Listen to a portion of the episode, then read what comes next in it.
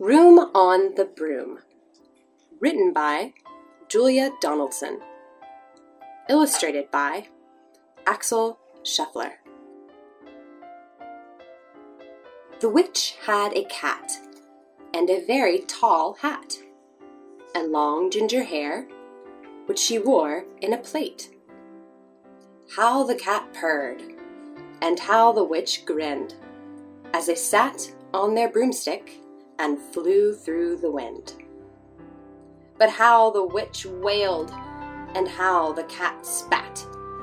When the wind blew so wildly, it blew off the hat. Down! cried the witch, and they flew to the ground. They searched for the hat, but no hat could be found. Then out of the bushes, on thundering paws, there bounded a dog with the hat in his jaws. He dropped it politely, then eagerly said, as the witch pulled the hat firmly down on her head, I am a dog as keen as can be. Is there room on the broom for a dog like me? Yes, cried the witch, and the dog clambered on. The witch tapped the broomstick, and whoosh, they were gone.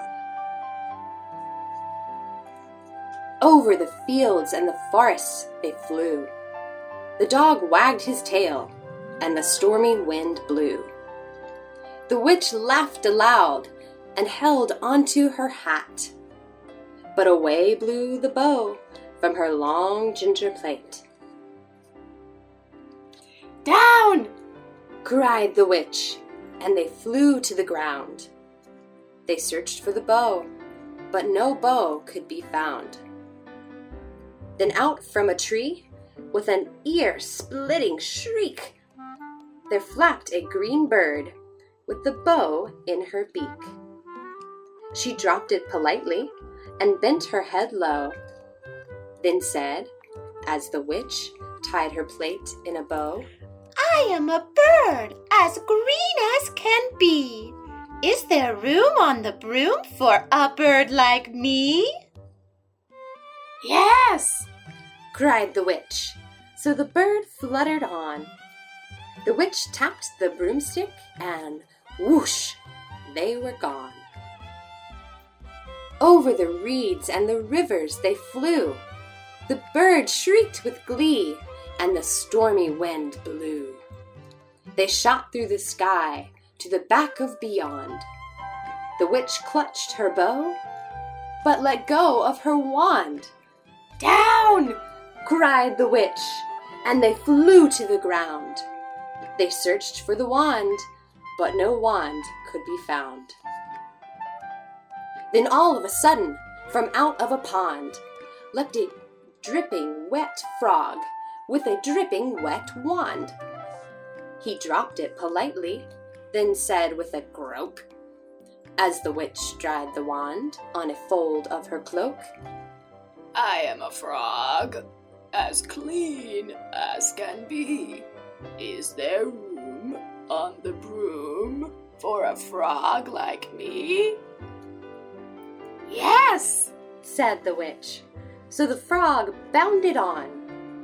The witch tapped the broomstick and whoosh, they were gone. Over the moors and the mountains they flew. The frog jumped for joy and the broom snapped in two. Down fell the cat and the dog and the frog.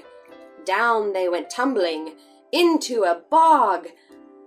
The witch's half broomstick flew into a cloud, and the witch heard a roar that was scary and loud.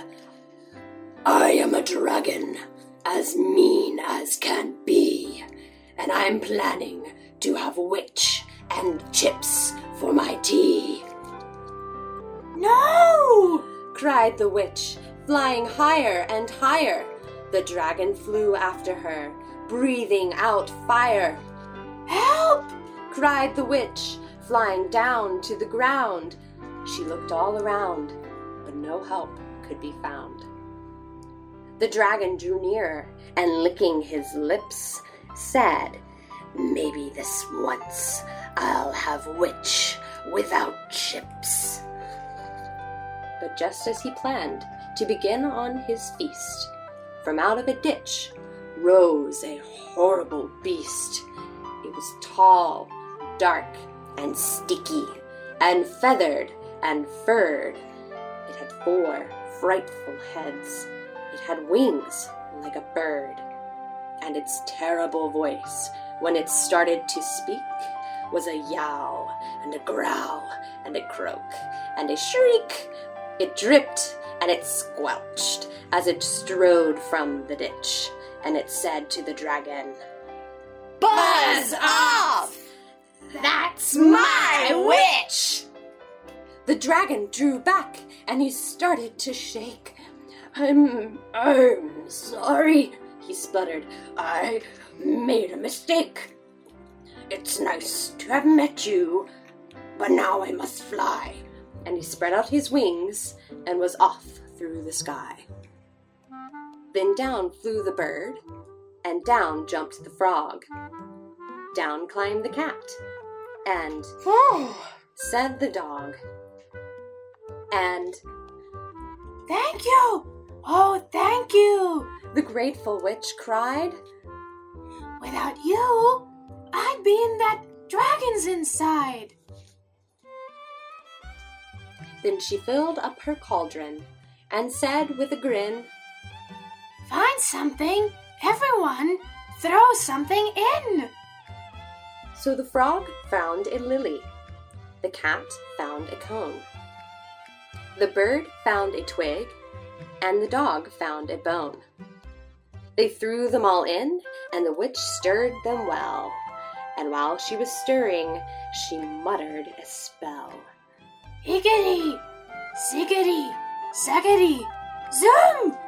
Then out rose a truly magnificent broom, with seats for the witch and the cats, and the dog, a nest for the bird, and a shower for the frog.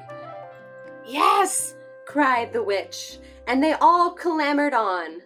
The witch tapped the broomstick, and whoosh, they were gone.